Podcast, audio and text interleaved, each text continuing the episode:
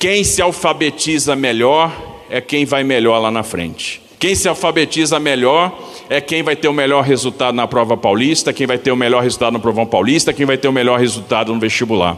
E aí, de fato, nós precisamos cuidar da base. Nós precisamos alfabetizar na idade certa. E aí a gente tem que trabalhar a base. E, gente, o Estado tem uma responsabilidade importante, porque não adianta achar, ah, isso é um problema do município. Os primeiros anos, responsabilidade do município, e a gente fecha os olhos. Negativo, nós vamos trabalhar juntos, responsabilidade é nossa também.